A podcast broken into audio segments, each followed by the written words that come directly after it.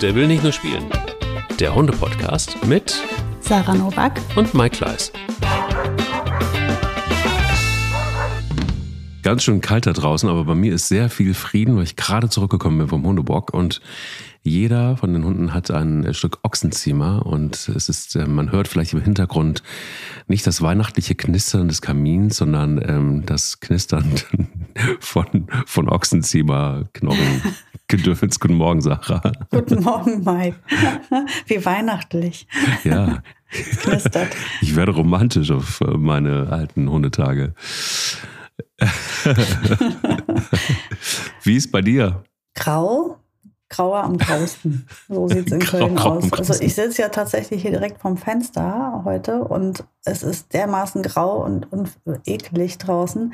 Aber es regnet nicht. Von daher ist es mein Lieblingswetter, weil mein Lieblingswetter immer das Wetter ist, wo es nicht regnet. Egal wie, wie warm oder kalt, Hauptsache kein Regen. Ähm, und von daher passt es. Ich ähm, habe es noch nicht geschafft, mit den Hunden rauszugehen. Ich muss gleich Gas geben, bevor es anfängt zu regnen. Was sieht so aus, als wenn es nicht mehr so lange dauert, Mike. Komm, dann äh, sag mir, wie war dein Hundemoment der Woche? Ähm, mein Hundemoment der Woche war, fand ich, den fand ich persönlich rührend. Ähm, ich bin mit meiner Tochter Lola und den drei Hunden unterwegs gewesen. Wir sind ähm, ein bisschen um die Felder und dann ein Stück an der Landstraße lang. Und dann kommt uns eine ältere Dame auf dem Fahrrad entgegen und ähm, hält so, ja, gut zehn Meter vor uns an und guckt uns an. Und ich denke, jetzt sucht die den Weg oder will uns, also es war wirklich, die wollte ganz offensichtlich Kontakt zu uns aufnehmen. Und ähm, ja, dann bin ich angehalten und dann hat sie gesagt, ach, es tut mir immer so gut, wenn ich, wenn ich Hunde und Kinder sehe. Darf ich darf ich bitte einmal die Hunde begrüßen? Ist das in Ordnung? Und ich habe gesagt, ja klar. Und dann hat die Kontakt zu den Hunden gemacht und tatsächlich sogar Ronja hat sie begrüßt. Ja, Ronja hat sich zwar nicht anfassen lassen, aber immerhin hat geschnuppert und Hallo gesagt. Auf hündische Art. Und ähm, Boogie und Mika haben natürlich sich ähm, noch kraulen lassen. Und die hat, die war so nett, diese alte Frau, und die hat die halt so lieb angesprochen, hat gesagt, ach, das tut mir immer so gut, ich hätte so gern einen Hund, aber ich kann nicht. Ich kann das nicht mehr äh, mit dem Vermieter aushandeln, das ist vorbei bei uns. Ich hätte so gern einen Hund, das tut mir immer so gut. Und dann ähm, ja, hat sie noch ein paar nette Worte mit Loda gesprochen, ist dann weitergefahren und ich dachte nur, wow, irgendwie ist das doch voll schön also erstmal fand ich es richtig mhm. toll, wie die das gemacht hat. Ne? Dass die mich angesprochen hat, dass die gefragt hat, kann ich mal die Hunde streicheln. Die Situation hat das total erlaubt auch. Das war völlig okay. Ähm, die hat den Umgang mit den Hunden gut gemacht. Die war dabei total freundlich. Und die Hunde haben profitiert. Ich fand den Moment super nett. Die Frau hat davon profitiert. Ich fand es natürlich dann auch irgendwie total schade, dass die keinen Hund hat oder haben kann, weil ja. offensichtlich ähm, war das für sie sehr wichtig, weil sie hält ja jetzt schon bei Fußgängern an, um, um Hunde mal zu streicheln. Also offensichtlich mhm. fehlt ihr das sehr. Das hat mich dann irgendwie äh, wiederum etwas wütend gemacht, dass man das Menschen einfach verbieten kann. So, als man kann ja Leuten auch nicht verbieten, Kinder zu kriegen. Ähm, die können ja auch so ein, ja, ich meine, du kannst doch nicht entscheiden, wer da wo wohnt. Also du kannst, du kannst sagen, dein Hund darf nicht, nicht bellen ja. den ganzen Tag. Dafür musst du sorgen. Das kannst du ja machen, aber einfach zu sagen, du darfst keinen Hund haben, das finde ich, finde ich so daneben. Aber ich, es gibt dafür einfach keinen Grund. Du kannst sagen, es gibt Regeln, unter denen der Hund hier leben darf. Na, also er soll eben nicht bellen oder was zerstören, aber also das hat mich dann wieder total geärgert. Aber auf jeden Fall fand ich den Moment sehr schön und wie du siehst, auch sehr äh, mit, mit Nachklang noch. müssen uns irgendwann mal noch das zu diesem Thema unterhalten, Mike. Warum werden Hunde an Orten verboten? Ich muss das ständig meinen Kindern erklären. Nein, auf dem Spielplatz darf der nicht. Nein, im Supermarkt darf der nicht. Nein, in DM darf er auch nicht. Ähm, es hat natürlich oft einen, einen triftigen Grund. Ne? Und oft ist es ja auch so, dass sich da der ein oder andere schon dermaßen daneben benommen hat, dass man zwischenzeitlich gesagt hat, okay, die kommen einfach hier nicht mehr rein. Aber es ist halt für alle anderen, die sich gut benehmen würden, einfach total doof. Es ist bitter. Also ich kenne das ja, ähm, haben nachher auch noch einen ähm, Partner mit an Bord in dieser Folge und das ist das auch ähm, ein, ein, Thema, nämlich Hunde am Arbeitsplatz. Das ist ja immer wieder ein Riesenaufreger. Ich verstehe gar nicht warum. Natürlich, klar, ist mir schon auch klar, dass sich Hunde manchmal ganz schön daneben benehmen, aber Ich kenne ähm, also so zwei, drei große Unternehmen, da war es wirklich über 20 Jahre überhaupt gar kein Problem.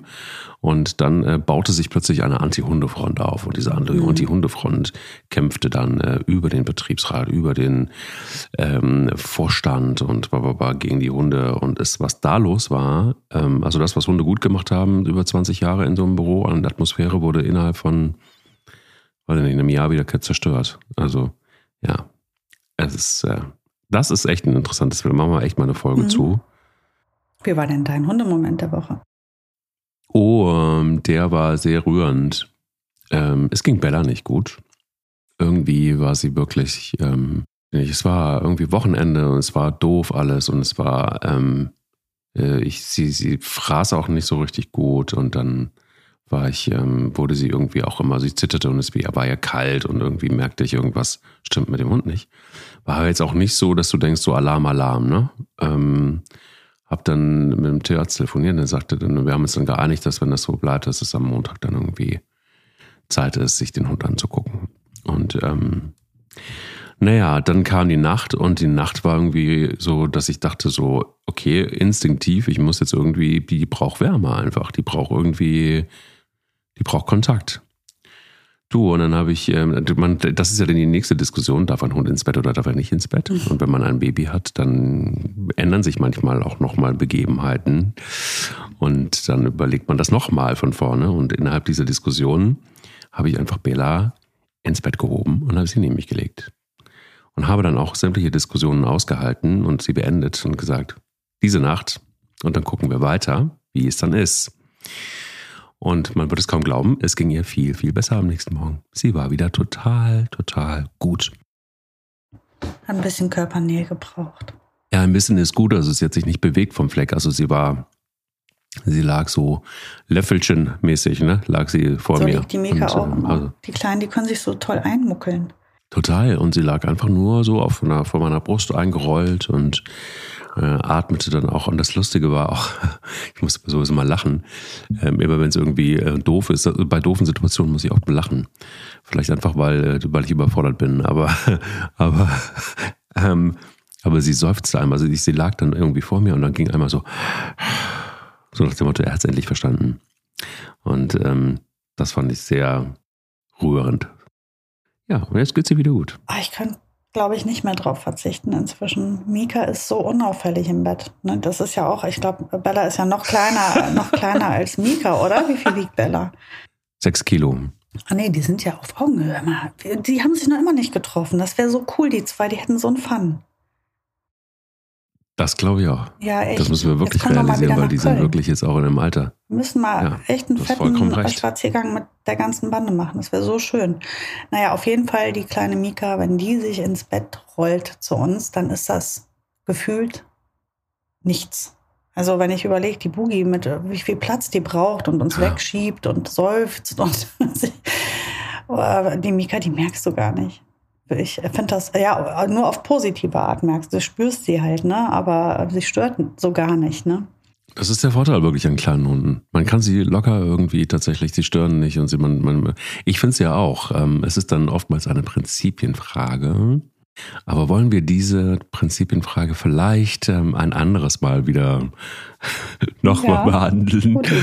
Ich glaube, wir hatten das Thema Hygiene im Zusammenleben mit dem Hund, das hatten wir noch gar nicht. Das fand ich mal spannend, das zu machen.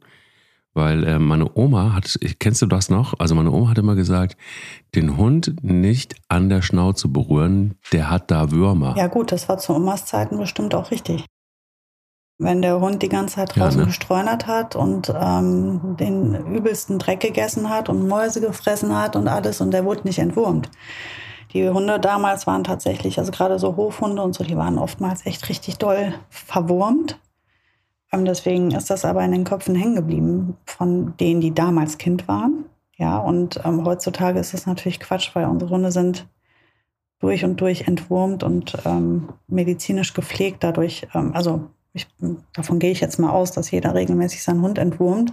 Meistens jedenfalls. Genau, und mhm. die Hunde, ähm, ja, da wird ja auch mehr drauf Wert gelegt, dass sie keine, kein Aas fressen oder keine Mäuse oder sowas. Ne? Die gehen ja, also die haben ja wenig Jagderfolge Absolut. und dadurch ähm, kommen die auch schwer an die Würmer dran eigentlich. Wir haben heute ein wirklich, wirklich, wirklich tolles Thema und ich freue mich da hart drauf. Ähm, unerwünschtes Verhalten versehentlich verstärken ähm, ist so ein bisschen das Stichwort, kennt jeder von uns, ähm, äh, so ein bisschen irgendwie Mythos oder richtig. Und, und gerade beim Verhalten kannst du dann auch äh, in der Tat richtig doof werden. Wir haben aber auch angesprochen gerade eben schon, äh, Hunde am Arbeitsplatz. Ein sehr, sehr spannendes Thema und äh, da kriegt ihr jetzt noch ein bisschen mehr Informationen zu. Wir sind sehr happy, dass Porina mit an Bord ist in dieser Folge Der will nicht nur spielen. Das ist eines der weltweit führenden Unternehmen für Hunde- und Katzennahrung. Viele von euch kennen Purina bestimmt durch äh, starke Marken wie Felix, Gourmet oder äh, Benefol oder Proplan. Und was viele nicht wissen, ist, dass Purina wirklich so ein Brand ist, der sich über den Rand des Napfes hinaus engagiert. Für Haustiere, ähm, für die Menschen, die sie lieben und die Umwelt. Und das ist nicht nur en vogue gerade, sondern Purina meint das richtig, richtig ernst. So zum Beispiel setzt sich Purina für das Thema Hunde eben am Arbeitsplatz ein. Denn ähm, eine grundlegende Überzeugung von Purina ist, dass Menschen und Tiere gemeinsam einfach glücklicher sind, Sarah. Das kennen wir, glaube ich, alle, oder? Das kennen wir alle und ähm, ja, eben dieses ähm, hundefreundliche Büro ähm, und dass Hunde am Arbeitsplatz erlaubt sind, weil hat ja viele Vorteile. Einmal gibt es eine messbar höhere Leistungsfähigkeit und äh, mehr Produktivität beim Mitarbeiter. Die äh, Mitarbeiter sind engagierter und belastbarer, fühlen sich wohler und ähm, dadurch kommen sie natürlich auch lieber zur Arbeit. Sie haben auch den Stress nicht, die ganze Zeit drüber nachdenken zu müssen, wie geht's gerade meinem Hund. Der liegt ja neben denen. Das mhm. ist, ähm, also das kann ich aus eigener Erfahrung sagen. Ich habe sie ja auch immer bei und ich bin froh, dass das so ist. Ähm, Tiere inspirieren den Menschen und äh, so sieht das Purina eben auch. Es mindert den Stress. Und sie sagen sogar, über 30 Prozent der Hundebesitzer wären bereit, ihren Job zu wechseln, um mit dem Hund ins Büro gehen zu dürfen. Das muss man sich mal überlegen. Ja, was das bedeutet. Also Krass. Genau. Und ja. natürlich ähm, ist es auch bei Corina so. Die haben ja ähm, wirklich viele Mitarbeiter und einige Standorte und da dürfen die Hunde alle mit. Am Standort Euskirchen, glaube ich, haben die gesagt, bereits seit 2009, also eine ganz, ganz schöne lange Zeit. Und was ich auch ganz gut finde, ist, dass ähm, sie auch ähm, Unternehmen dabei unterstützen, die äh, Fellnasen ähm, auch bei sich im Unternehmen willkommen zu heißen und begleiten auch den Weg mit hilfreichen Tipps und Tricks zum hundefreundlichen Büro. Guckt einfach mal rein, wenn ihr ein paar mehr Informationen braucht, und zwar auf purina.de slash unser-engagement slash tiere-am Arbeitsplatz. Gebe ich das nochmal durch. Eben purina.de slash unser Engagement slash Tiere am Arbeitsplatz. Und äh, schaut einfach mal rein. Und ich glaube, worüber wir sehr froh sind, ist nicht nur, dass Purina mit an Bord ist, sondern dass wir unsere Hunde auch mit in den Podcast nehmen können. Verrückt. Die liegen hier schön brav neben uns. Richtig. Sarah, ich erinnere mich noch ganz genau, es ist ein paar Tage her. Und ähm, da hast du mir mal sehr den Kopf gewaschen. Und es ist einer meiner Lieblingsmomente mit Sarah Noack. Und zwar äh, fand ich es nämlich total schön, dass mein Hund immer dann, wenn ich nach Hause kam, mir entgegengesprungen ist, schwanzwedelnd, ähm, ein, ein großer hoher Bart äh, mir auf den Schultern stand quasi. Ich aufpassen musste, dass ich nicht aus dem fünften Stock wieder die Treppen runtergefallen bin, aber ich es großartig fand, dass sich der Hund so toll freuen kann. Ja, und er fand es auch toll, dass du dich so gefreut hast. und hat das deswegen mhm. auch immer exzessiver getan und dich da schön angepöbelt. Richtig. Und äh, mit dir geschimpft, dass du so lange weg warst. Richtig, das hat er. Das hat er. Und das habe ich aber gar nicht gecheckt. Also ich habe überhaupt nicht gecheckt, dass das, ich wäre niemals auf die Idee gekommen, dass der mich anpöbelt. So nach dem Motto, Alter, das war zu lang. Und abgesehen davon gehst du nicht nach gehst du nicht raus aus diesem Haus ohne mich. Ja, es ist halt ähm, in dem Fall zum Beispiel, es gibt ja natürlich viele Arten, wie sich ein Hund tatsächlich freuen kann. Ne? Aber es gibt natürlich auch Arten, da werden die Hunde übergriffig oder frech oder pöbeln oder korrigieren ihren Menschen. Da muss man halt ein Auge drauf haben, dass man das nicht versehentlich fördert. Das ist jetzt ein Beispiel. Es gibt tausende davon. Ähm, wir haben ja in unserem äh, Hundehalteralltag so oft Situationen, wir denken, Mensch, wieso macht er das denn eigentlich? Und fragen uns die ganze Zeit, wie kommt er denn nur mhm. dazu? Und wenn man genau hinguckt, findet man oft den Fehler bei der versehentlichen Verstärkung des Verhaltens.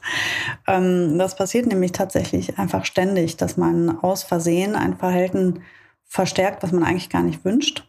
Und ähm, dann wird das nicht nur immer schwieriger, das wieder wegzubekommen, sondern man muss halt dann erstmal herausfinden, wie verstärke ich das und an welcher Stelle und wie kann ich das wieder wegbekommen. Ja, und meistens lässt, wenn man da den, das Puzzle einmal zusammensetzt und den Fall löst, Detektivarbeit, kann man das ganz gut ähm, auch meistens wieder in den Griff bekommen. Mhm. Zum Beispiel, deswegen bin ich auch auf die Idee mit diesem Thema gekommen, diese Woche beobachtet. Einzelstunde, also ein Einzeltraining und die ähm, Dame hat ähm, schön mit, hat einen schönen Umgang mit ihrem Hund gehabt, aber ähm, während wir also ist auch der Grund, warum ich da gewesen bin, diese hohe Erregung beim Zusammentreffen mit Artgenossen an der Leine. Also katastrophal, ne? Ähm, mhm. Der Hund sieht einen anderen Hund und dreht völlig durch. Und jetzt hatte sie, bevor ich kam, schon geübt. Er soll also absitzen. Und dann wird der andere Hund vorbeigelassen und dann geht man weiter. So, das war der Plan, den die ähm, Dame hatte. Und gesehen habe ich aber Folgendes. Ähm, ein hocherregter Hund, ähm, der ja, viele Ideen dazu hat, was er jetzt mit dem Artgenossen alles Schönes machen könnte. Vielleicht ein wildes Spiel oder was auch immer. Das ist jetzt nicht relevant. Aber auf jeden Fall eine wahnsinnig hohe Erregung in dem Hund beim Zusammentreffen mit einem Artgenossen. Ein automatisiertes Verhalten. Der Hund hat sich dann gleich hingesetzt. Also sieht ein Artgenossen, setzt sich dann schon mal hin. Und dann fängt so ein, so ein unfassbarer Kampf an. Also dieser Hund fixiert den Artgenossen ist super, super erregt. Und ähm, die Dame ähm, versucht die ganze Zeit, sich vor den Hund zu stellen, damit er den Artgenossen nicht sieht. Und dann kurz bevor der Artgenosse ganz an den vorbei ist, springt der aus dem Sitz dann auf. Und dann wird das immer so ganz chaotisch rumgeruckelt an der Leine, äh, rumgebälle, Chaos, Chaos, Chaos. Ähm, was aber auch passiert jetzt, das war jetzt das Verhalten des Hundes, der Hund geht in dieses automatisierte Sitz und parallel fängt die Frau an, den zu loben. Das machst du ja fein, das machst du ja fein, super. So, was denkt denn die Frau, was sie gerade lobt? Das Sitz. Ne, weil sie hat ja dem Hund beigebracht, er soll mhm. sich also, wenn er einen Artgenossen sieht, setzen. Macht er ja. Und das lobt die Frau auch. Findet das toll, mhm. dass er das schon macht. Und dann also fängt die an, den Hund zu loben. Was sie eigentlich lobt, ist aber diese irrsinnig hohe Erregung. Und äh, diese ganzen crazy Gedankengänge im Kopf des Hundes, die wir ja gar nicht kennen, die aber da sein werden sicherlich. Und wenn man die, das Gesicht des Hundes dabei sieht, also der ist auf 1000 Prozent Erregung. Der ist richtig hochgefahren und hört die ganze Zeit von Frauchen, ja, das machst du ganz toll. Ja, du willst zu dem anderen. Ja, gleich ist er da, gleich ist er da, gleich kannst du. Ne? Also das ist das, das ist ja das, was vielleicht sehr wahrscheinlich oder eventuell im Kopf des Hundes jetzt passiert. Also da mhm. wird eine Statik reingebracht, da wird, also die Frau hat natürlich grundsätzlich erstmal einen man könnte sagen, guten Plan gehabt. Ne? Erstmal ähm, reizarm wieder oder in eine, in eine reizarme Körperhaltung bringen. Ich bringe den ins Sitz, der sollte sich da hinsetzen, damit das hier zivilisiert abläuft. Ähm, mit ihm an der Leine vorbei, also im, an Vorbeilaufen, das ist mal dieses Gepöbel, das ist so schwierig, den dann in den Griff zu kriegen, weil das Fuß nicht gut ist. Und so hat sie halt gedacht, sie macht es mit dem Sitz. Und dann hatte sie ja aber etwas, was sie loben wollte, nämlich dieses Sitz. Und ist aber eigentlich die ganze Zeit lobt und verstärkt sie diese hohe Erregung. Und tatsächlich wird es natürlich seit, seitdem sie das macht immer schlimmer. Jetzt versteht sie das nicht. Ähm, das wird es gewesen sein. Und ähm, so einfach ist, das war jetzt in dem Fall sehr leicht zu erkennen und sehr einfach zu erkennen und man kann es auch ganz einfach wieder ändern. Aber ähm, das ist ein wunderschönes Beispiel dafür, wie ich versehentlich etwas verstärke, was unerwünscht ist, weil ich in meinem Kopf an was ganz anderes denke als der Hund. Und so entsteht jetzt ein immer größer werdendes Problemverhalten. Weil umso länger ich so jetzt in dem Fall, jetzt wäre das besonders ungünstig, das lange so durchzuziehen, weil die Erregung wird ja nicht geringer.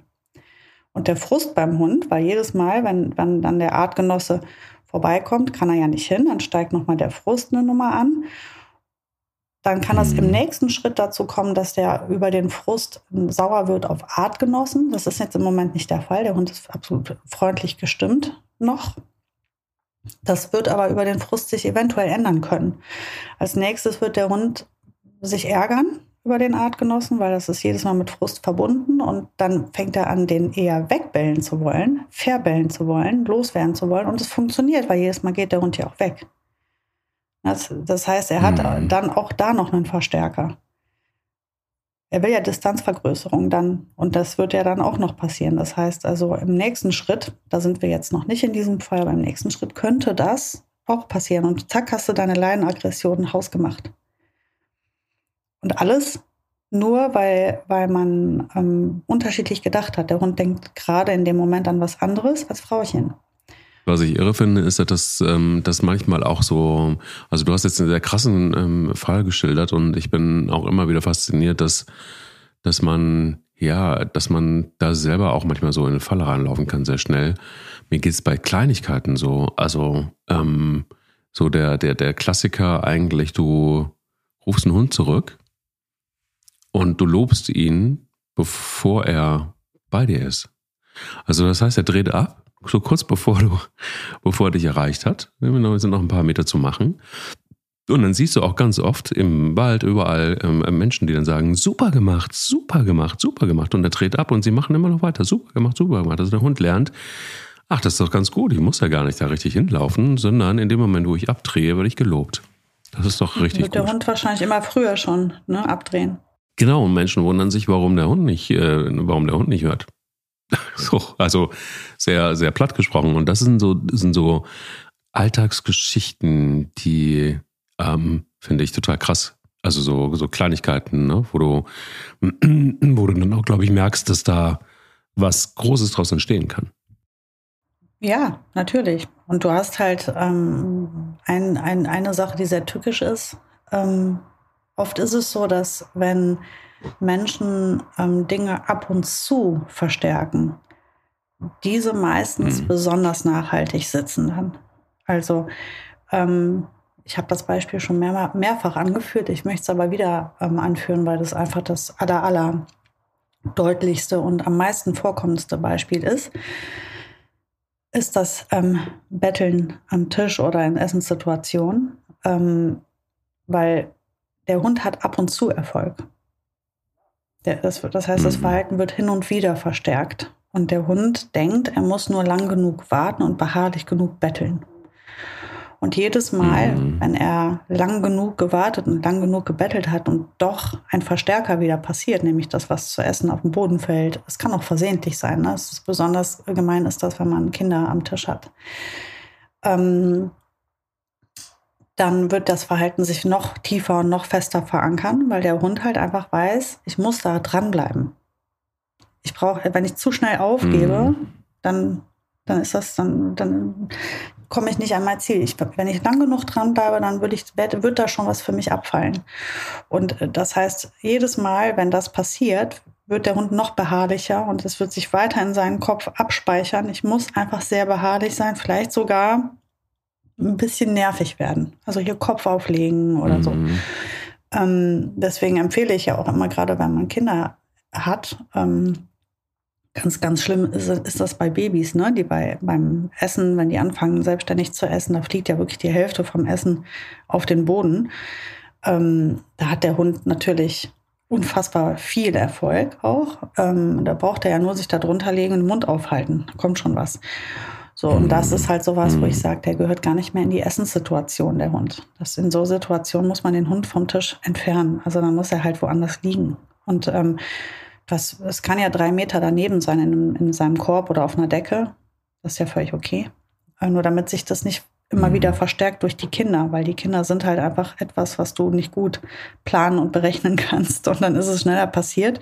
Und wenn es auch nur versehentlich ist, ist es trotzdem für den Hund ein Erfolg und hast du deinen Verstärker. Mhm. Es verstärkt sich, verstärkt sich so. Und das ist jetzt einfach so ein schönes Beispiel dafür, ähm, warum auch Jagd so gut funktioniert. Ne? Weil Jagd ist, ähm, ist ja auch etwas, da hat der Hund ja seltenst Erfolg. Ähm, und trotzdem bleibt er ja am Ball. Trotzdem geht er ja jeden Tag erneut jagen. Wenn das nicht so wäre, hätte dieses Lebewesen vor vielen Jahren schon, ähm, wäre es ausgestorben. Das heißt, es ist sehr wichtig für den Hund, ähm, allein der Jagd wegen zu jagen und ähm, da jedes Mal wieder einen Verstärker zu erleben, weil sonst würde er nicht mehr jagen gehen und dann auch nicht mehr überleben.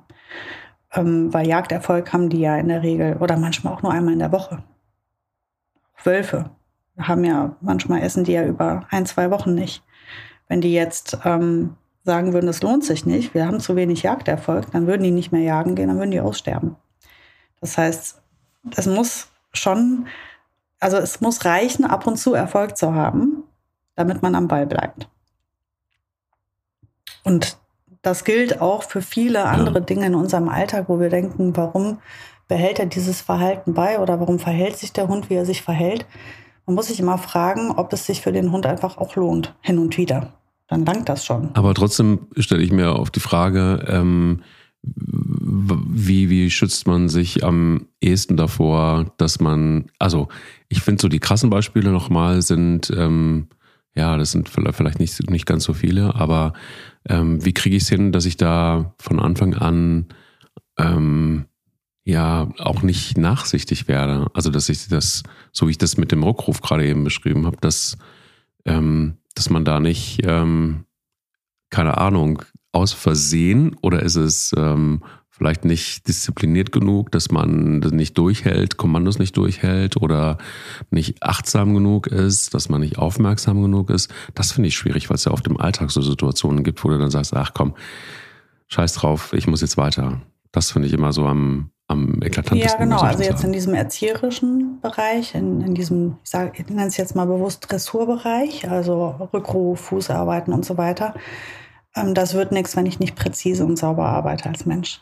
Das habe ich ja schon mal gesagt. Ähm, das ist so mhm. ärgerlich, wenn die Menschen selber völlig unsauber sind und gar nicht wirklich wissen, was sie wollen und ewig an der falschen Stelle äh, ja, tadeln oder auch loben. Ähm, dann ist das für den Hund sehr schwierig, dann selber genau zu arbeiten. Also wenn ich einem Hund nicht vernünftig sagen kann, wo er laufen soll an der Leine, dann kann ich nicht von ihm verlangen, dass er das macht.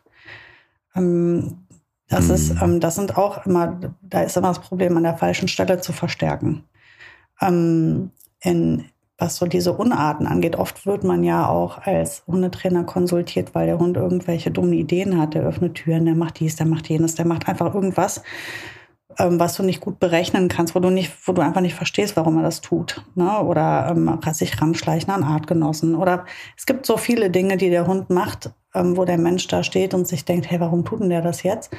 Es hat auf jeden Fall lohnt sich das. Also der Hund macht halt nichts, macht nichts einfach so. Er macht alles, was er tut, macht er, weil an irgendeiner Stelle wurde das Verhalten für ihn zu seinem Vorteil verstärkt.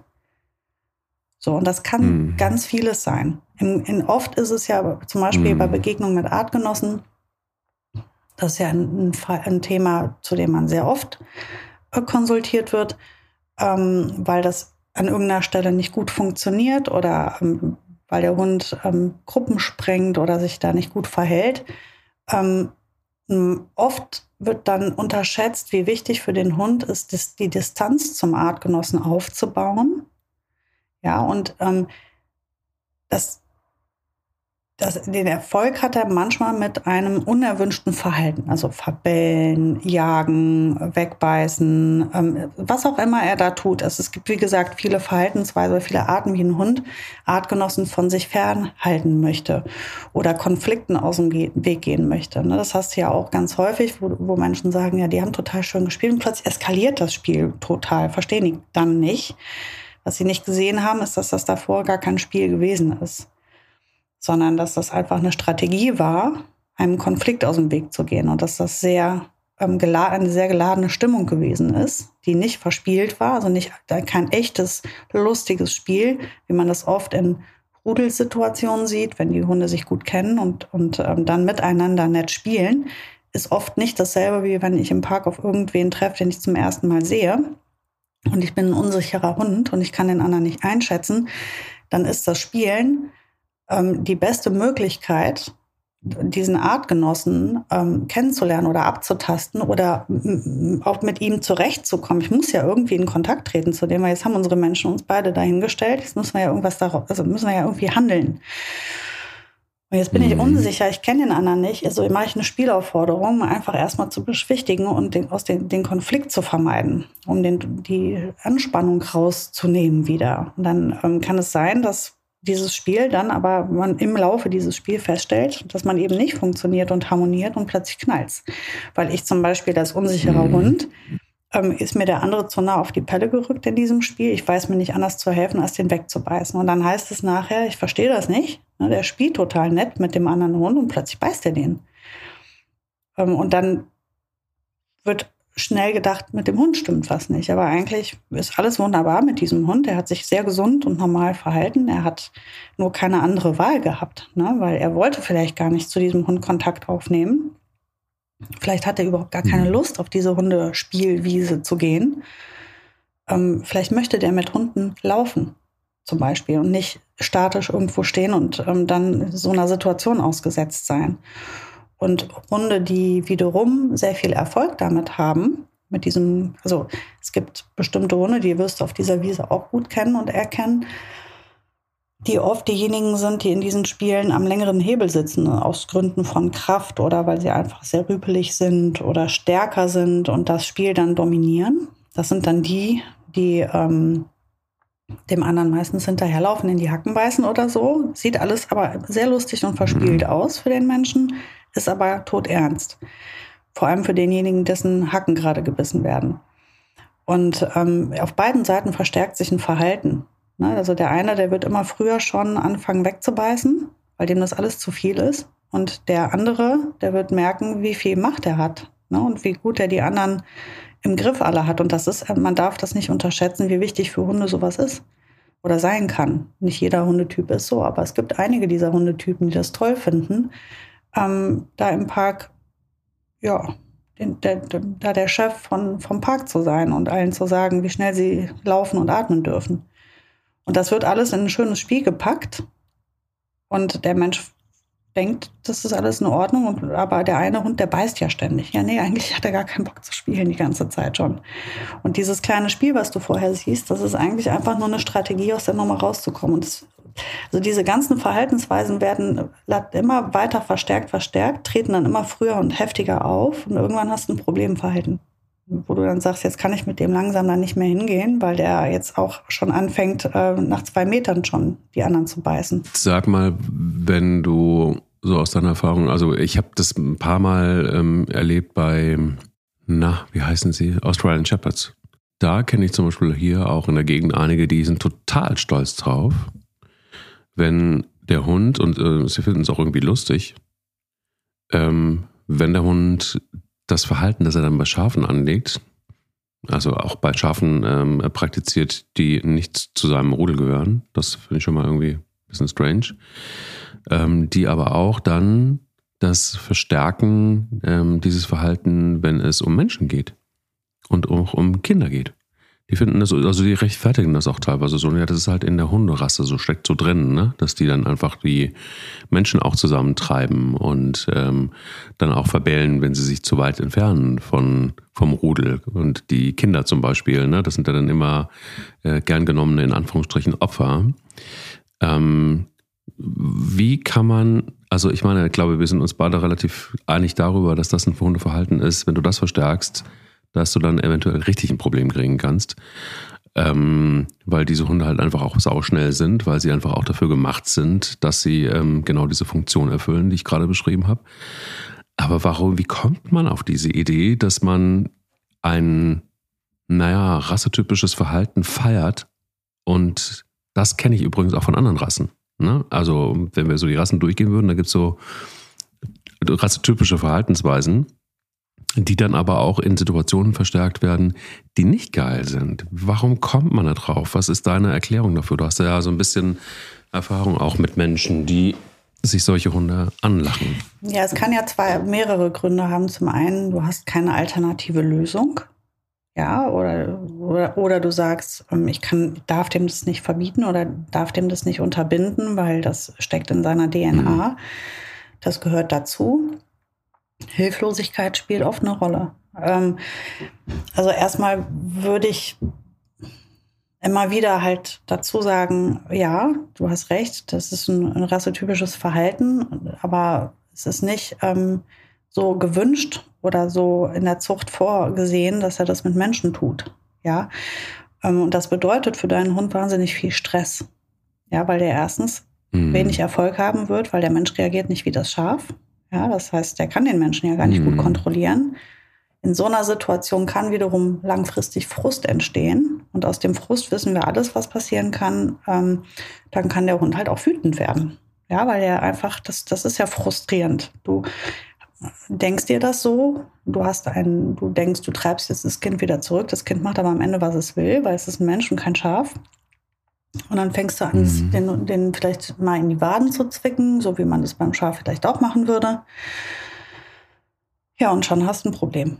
Und ähm, also ich glaube, wichtig ist, dass wir immer wieder ähm, uns die Frage bei egal welcher Rasse, die wir haben, stellen. Erstens, wofür wurde dieser Hund gemacht? Zweitens, inwiefern mhm. kann ich dieses Bedürfnis mhm. und diese, diese, diese Genetik und diese DNA und das, was in dem Hund steckt, befriedigen und ähm, ihm das geben? Das finde ich gar nicht schlecht, wenn man das, sich die Frage stellt. Es gibt tatsächlich auch viele Möglichkeiten, das zu tun, auch bei Strange Shepherds oder Border Collies. Die kannst ja auch rassetypisch arbeiten, ohne dass sie den, den Menschen hüten und treiben. Das ist, mhm. ähm, das, da gibt es ja Möglichkeiten, mit denen zu arbeiten. Ob das jetzt Treibball ist oder ob das ist, dass man tatsächlich eine Herde selber hat oder dass man kann diese Hunde wirklich auf viele Arten gut auslasten. Und man darf sich nicht aus der Verantwortung ziehen. Man darf nicht sagen, ähm, ja, das ist jetzt rassetypisch, das ist halt so. Nein, ähm, ich kann sehr wohl, egal wie rassetypisch das ist, einem Hund sagen, du wirst einen Teufel tun, mein Kind zu hüten.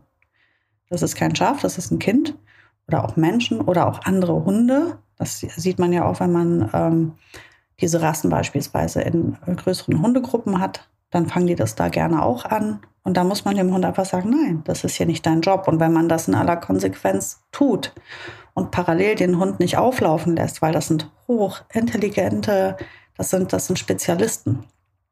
Das sind Hunde, die mhm. sollten unbedingt mental gut ausgelastet werden. Und dafür muss ich Sorge tragen. Und wenn das alles äh, läuft, also wenn ich den Hund mental gut auslaste und parallel klare Regeln setze, wo darf der das, wo darf der das nicht, dann, dann wird es dem Hund damit nicht schlecht gehen. Und ähm, ich habe den Hund artgerecht und, und, und rassegerecht gehalten. Also man darf sich da ähm, das nicht zu leicht machen und einfach sagen, ja, ist halt so. Ähm, so einfach ist das dann eben nicht. Finde ich ähm, tatsächlich auch einen guten Punkt, weil wir haben ja immer wieder auch über Rassen, über Rassehunde und auch äh, rassespezifische Merkmale gesprochen.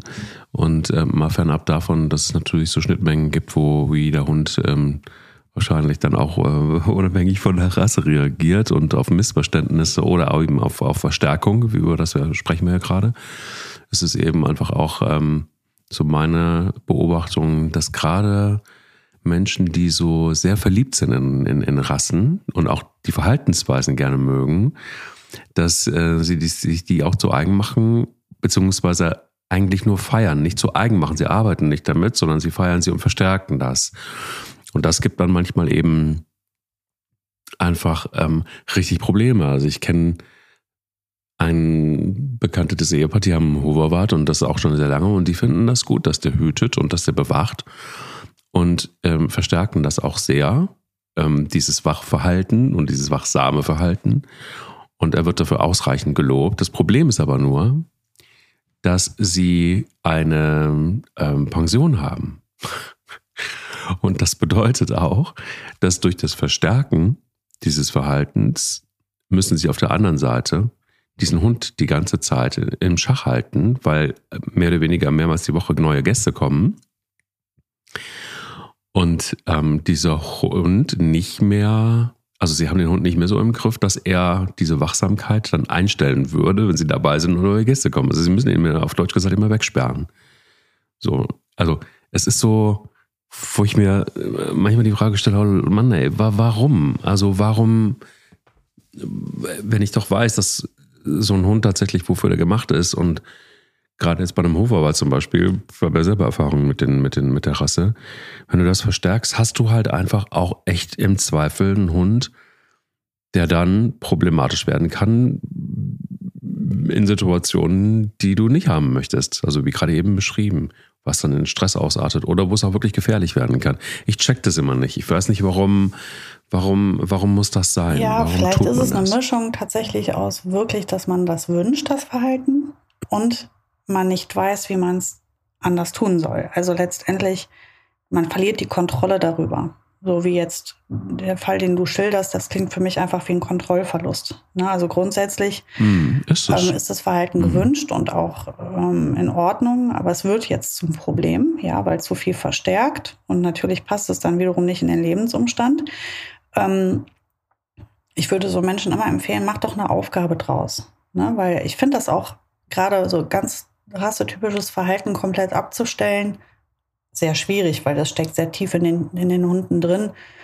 Ähm, man kann sie so mit so doll mit anderen Sachen beschäftigen, dass sie nicht mehr drüber nachdenken. Das ist natürlich eine Möglichkeit, aber wenn man jetzt sagt, das lässt sich nicht gut machen, dann mach doch eine Aufgabe draus. Also beispielsweise bei so einem Hund melde ruhig kurz. Ne? Und dann ist deine Aufgabe, nachdem du gemeldet hast, mir dies oder jenes zu bringen und dann auf deine Decke zu gehen. Aber das bedeutet halt Arbeit. Ne? Das müssen wir erstmal einmal alles durchdiskutieren, dann muss ich das Verhalten etablieren, dann brauchen wir die Wiederholung, dann wird der Hund versuchen, was eigenes draus zu machen. Da werde ich ihm sagen, nein, du machst es bitte genau, wie ich es gesagt habe. Das bedeutet halt ein Training. Das ist ein Training, das dauert seine Zeit, das ähm, braucht seine Wiederholungen, das wird mit Erfolg und mit Misserfolg einhergehen, da muss ich durch.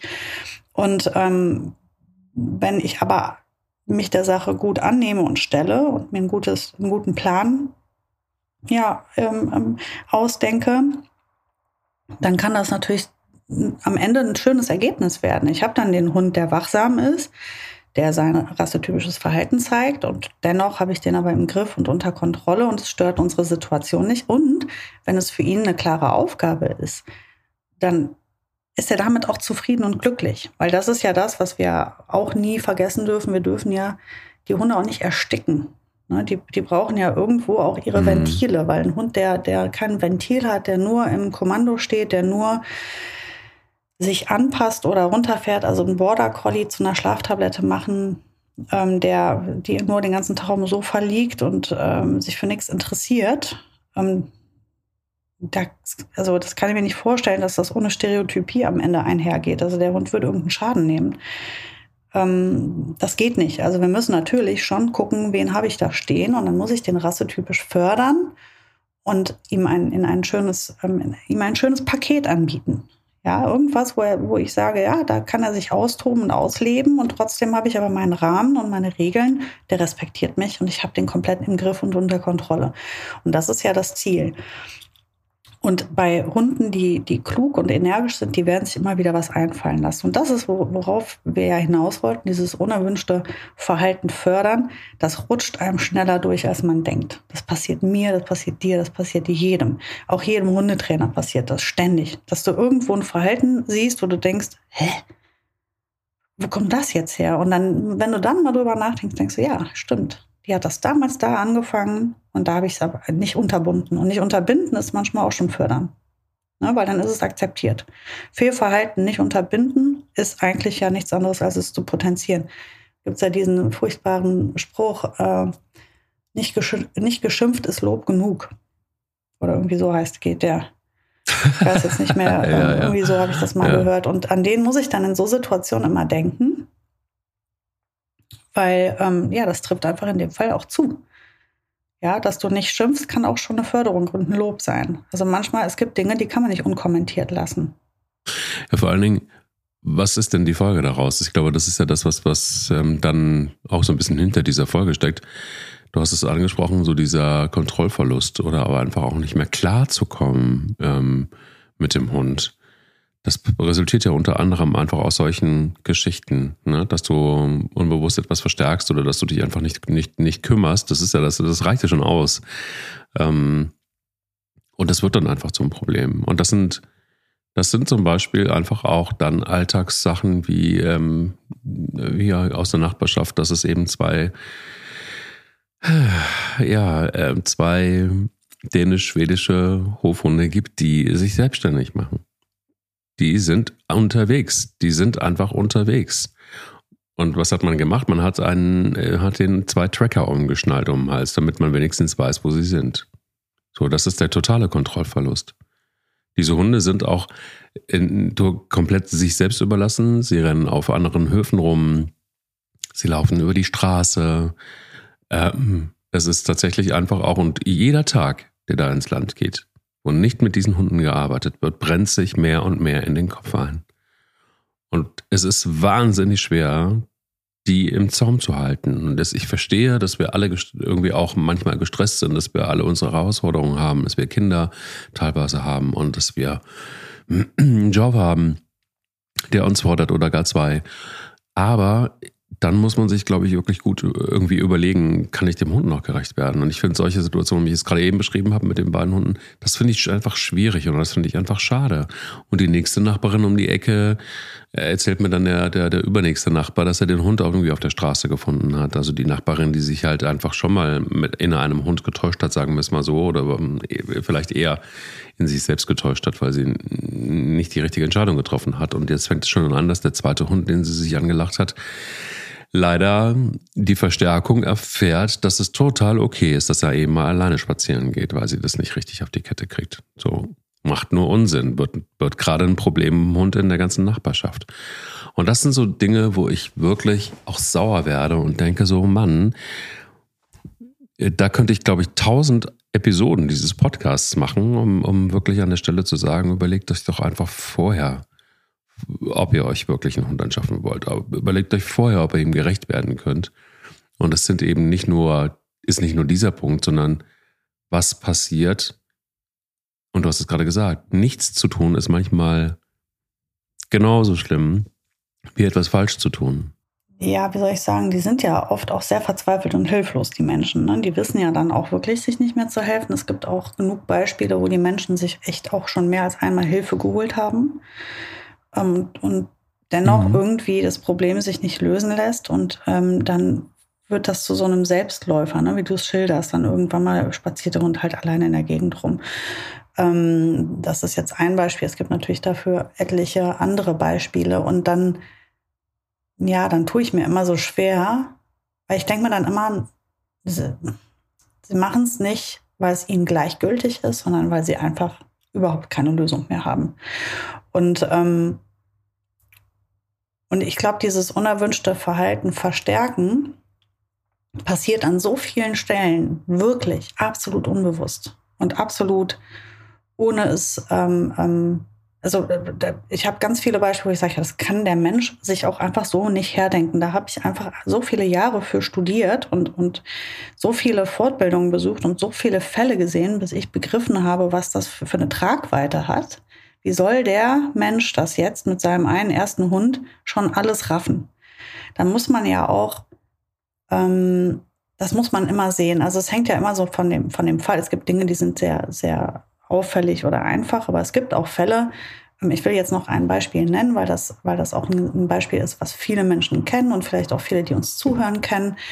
Ähm, ich gehe wieder in das Thema Begegnung mit Artgenossen, weil das ähm, an der Stelle oft wird versehentlich Ding, werden Dinge verstärkt, ähm, unbewusst und ähm, das Problem wird immer schlimmer und der Mensch fragt sich immer, warum wird es immer schlimmer? Warum, warum? Was kann ich noch tun? Ich, ähm, und ich will jetzt ein Beispiel nennen. Also du hast einen unsicheren Hund, ähm, der mhm. ein Thema mit Artgenossen hat. Warum ist völlig jetzt nicht relevant? Ähm, wir gehen in eine Begegnung mit Artgenossen an der Leine, also mir kommt jemand mit einem Hund an der Leine entgegen. Ich bin mit meinem Hund an der Leine, wir laufen aufeinander zu. Mein Hund geht in eine Anspannung. Ja, fängt vielleicht auch an zu mhm. fixieren oder sonst was, ist ja egal. Vielleicht auch sehr leicht nur. Ähm, zeigt vielleicht auch schon Drohverhalten. An der Leine wird dann gepöbelt. Ja, ähm, bei, umso näher an, an irgendeinem Punkt wird dann gepöbelt. Und die Menschen versuchen so schnell wie möglich weiterzugehen. Die versuchen so schnell wie möglich aus dieser Situation wieder rauszukommen, die Kontrolle wieder zu erlangen. Und dann lässt man den Artgenossen hinter sich. Ja, der Artgenosse läuft ja in meinem Rücken quasi von mir weg. Ich laufe auch weg und man geht wieder auseinander. Im, im Kopf mhm. meines Hundes war die ganze Zeit, was er wollte, eine Distanzvergrößerung. Mein Hund ist nicht aggressiv gegenüber Artgenossen. Mein Hund hat kein Thema mit diesem Artgenossen. Mein Hund hat keine typische Leinenaggression. Der will einfach nur, der ist unsicher. Und er möchte die, die, mhm. die Distanz zum Artgenossen vergrößern. und hat als Strategie für sich fälschlicherweise entdeckt das Bellen und Pöbeln und Theater machen. Er denkt, wenn der mir richtig nah ist und ich richtig Gas gebe und pöbel, dann fängt ja die Distanz an, sich wieder zu vergrößern. Stimmt's? Ja. Und es hat, es hat tausende Fälle gegeben, wo man Menschen gesagt hat, so, und in dem Moment drehst du ab und läufst dem anderen hinterher oder läufst mit dem anderen mit. Das heißt, das Pöbeln hat keinen Erfolg. Der Hund pöbelt und mhm. du läufst trotzdem mit dem anderen mit. Du lässt ihn natürlich nicht an den anderen ran. Aber du gehst mit dem anderen mit. Keine Distanzvergrößerung.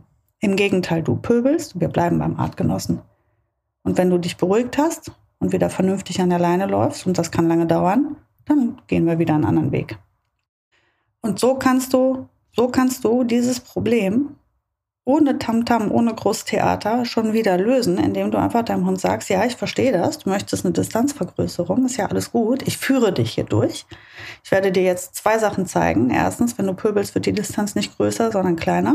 Wir bleiben dann am Ball. Dann werde ich mich an den dran klemmen, an den Artgenossen.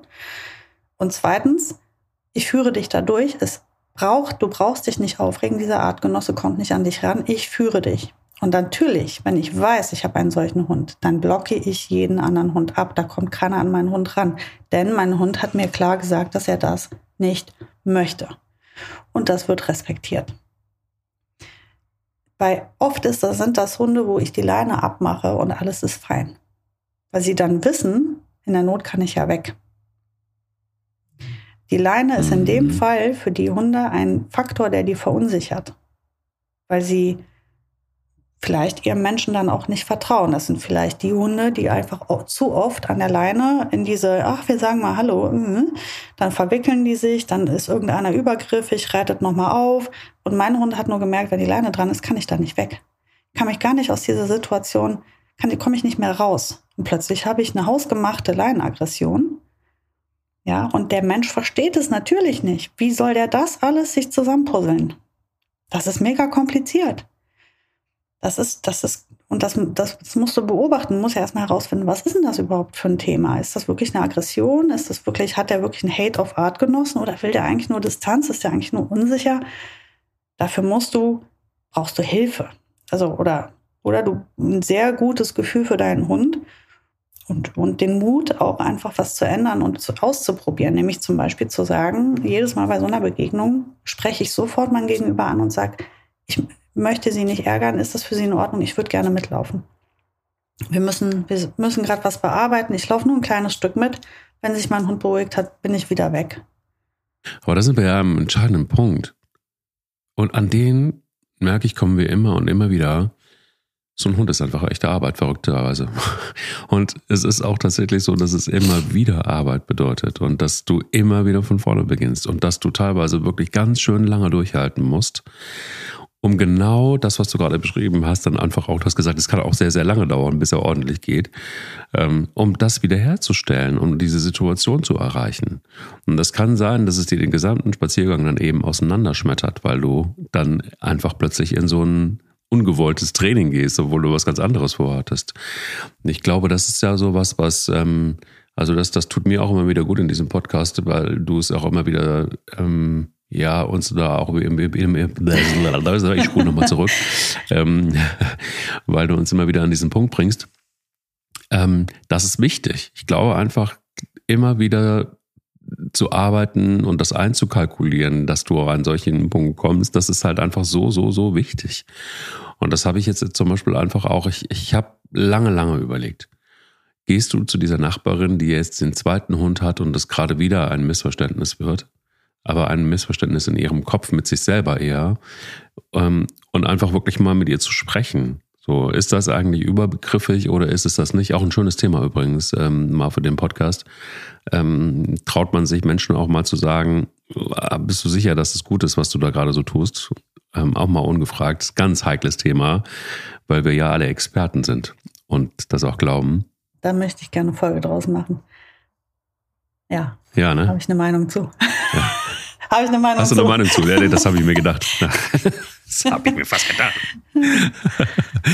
ähm, nein, ich habe mir also einfach wirklich jetzt überlegt, ich gehe zu dieser Nachbarin und, ähm, und, und, und werde sie mal drauf ansprechen, weil es letztendlich, ich, ich kann es nicht mehr ertragen, ich schaffe es nicht mehr, dass der nächste Hund durch die Tür geht und der dritte und der vierte und das nächste Missverständnis entsteht. Und was passiert mit den Hunden? Die landen halt irgendwo. So beim ersten hat sie es noch geschafft, dass er einen guten Platz gekriegt hat, aber safe weiß ich, das wird nicht immer der Fall sein. Und ich kann es mir nicht mehr angucken. Vielleicht, ich weiß auch nicht so richtig, ob ich da richtig ticke. Vielleicht hat es dann auch doch was mit Verantwortung, nachbarschaftlicher Verantwortung zu tun dann auch in solchen unangenehmen Situationen dann dazustehen und zu sagen, nee, da geht's mir einfach, einfach wirklich um die Hunde. Da, was du machst, ist mir eigentlich egal und was du für Wünsche hast, ist mir auch egal. Und wir können uns ja trotzdem weiter verstehen. Aber bitte, bitte nicht noch den nächsten Hund, weil das mhm. jetzt gerade schon wieder schief geht. Ich gebe dir nur einen Tipp mit, obwohl ich die Situation, die Frau gar nicht kenne. Aber ich vermute, oder ich sage, sei lieb zu ihr. Sei lieb zu ihr, biete ihr Hilfe an ähm, sag ihr, dass du siehst, dass da ein Kontrollverlust ist und dass du, dass dir das sehr zu schaffen macht. Und äh, biete ihr, weil sie hat ja den Kontrollverlust. Also ich kann mir gut vorstellen, dass der Frau damit schlechter geht als allen anderen. Und frag sie doch, was ihr Ziel ist. Das ist nämlich die Frage, die man sich so oft gar nicht selber stellt und die auch kein anderer einmal stellt. Nämlich die Frage, was, was willst du eigentlich von dem Hund? Was, wofür hast du den? Was, was möchtest du denn mit dem? Warum hast du dir diese eine Rasse gekauft, diesen einen Hund gekauft und was war dein Ziel? Was war dein Wunsch, als du das getan hast? Weil vielleicht hörst du da, das kann ich erst, weiß ich nicht, was die dann antworten wird, aber vielleicht wirst du dann direkt, wird es bei dir Klick machen und du sagst, ah, Mist, jetzt weiß ich genau, wie ich dir helfen kann. Weißt du was? Lass uns noch mal drüber reden. Ähm, du hast vielleicht eben gerade die falsche Rasse oder ich, ich habe da eine tolle Idee, wie man, wie man das ändern könnte, damit du auch an dein Ziel kommst, Mensch. Weil der Mensch hat ja auch ein Ziel, genau wie der Hund. Und aber oft ist der sich darüber gar nicht im Klaren. Weil sehr häufig, wenn du mit Menschen sprichst, also das passiert mir ja permanent, dass ich dann den Leuten sage, okay, als erstes wüsste ich gern, was ist denn dein Ziel? Und dann sind die richtig vor den Kopf gestoßen und haben keine Antwort oft. Dann sagst du jetzt, dann überleg dir mal dein Ziel, überleg dir doch mal was. Also ich meine, du, du weißt es, aber du, du kannst es nicht in Worte fassen, weil du dir dazu noch nicht mal richtig Gedanken gemacht hast. Das ist ein Gefühl, oft nur. Und äh, das muss man erstmal verbalisieren. Was ist denn da überhaupt das, das eigentliche Ziel in der Unterhaltung gewesen? War das gemeinsame Zeit verbringen? War das ein Partner haben? War das ein Freund haben? War das ähm, mehr rauskommen? Was ist überhaupt deine Idee dabei? Ja, also lieb sein ist sowieso ähm, ja klar, klar, immer, immer Nummer eins bei solchen heiklen Themen und ich ähm, klingel nicht und das hau sie irgendwie durch die Tür durch. Das, das wird nicht passieren. Nee, aber, Dafür kenne ich dich gut genug. Nein, aber das ist das. Es ist, ja, das glaube ich auch. Nein, aber es ist, es ist so wirklich so, dass mir das schwerfällt inzwischen, lieb zu sein in so einem Fall, weil es mich so ärgert, weil es einfach auch so von vornherein so ähm, Verfahren war und sie mich damals ja, bevor es um das Thema Hund geht, nein, als es um das Thema Hund ging, gefragt hat und wir lange, lange, lange gesprochen haben. Und ich hatte wirklich einen tollen Hund für sie gefunden, glaube ich. Und ich glaube einfach auch, dass die Parameter ich gestimmt hätten und ich war auch bereit, da immer wieder zur Seite zu stehen, weil ich wusste, es ist nur ihre Sehnsucht. Es ist die Sehnsucht, die wir alle kennen, endlich den eigenen Hund zu haben. Aber auch zu wissen, man hat eigentlich gar nicht die Zeit dazu. Und deshalb kriegt plötzlich der Hund im Vorfeld, bevor er da ist, Aufgaben, die er erfüllen muss.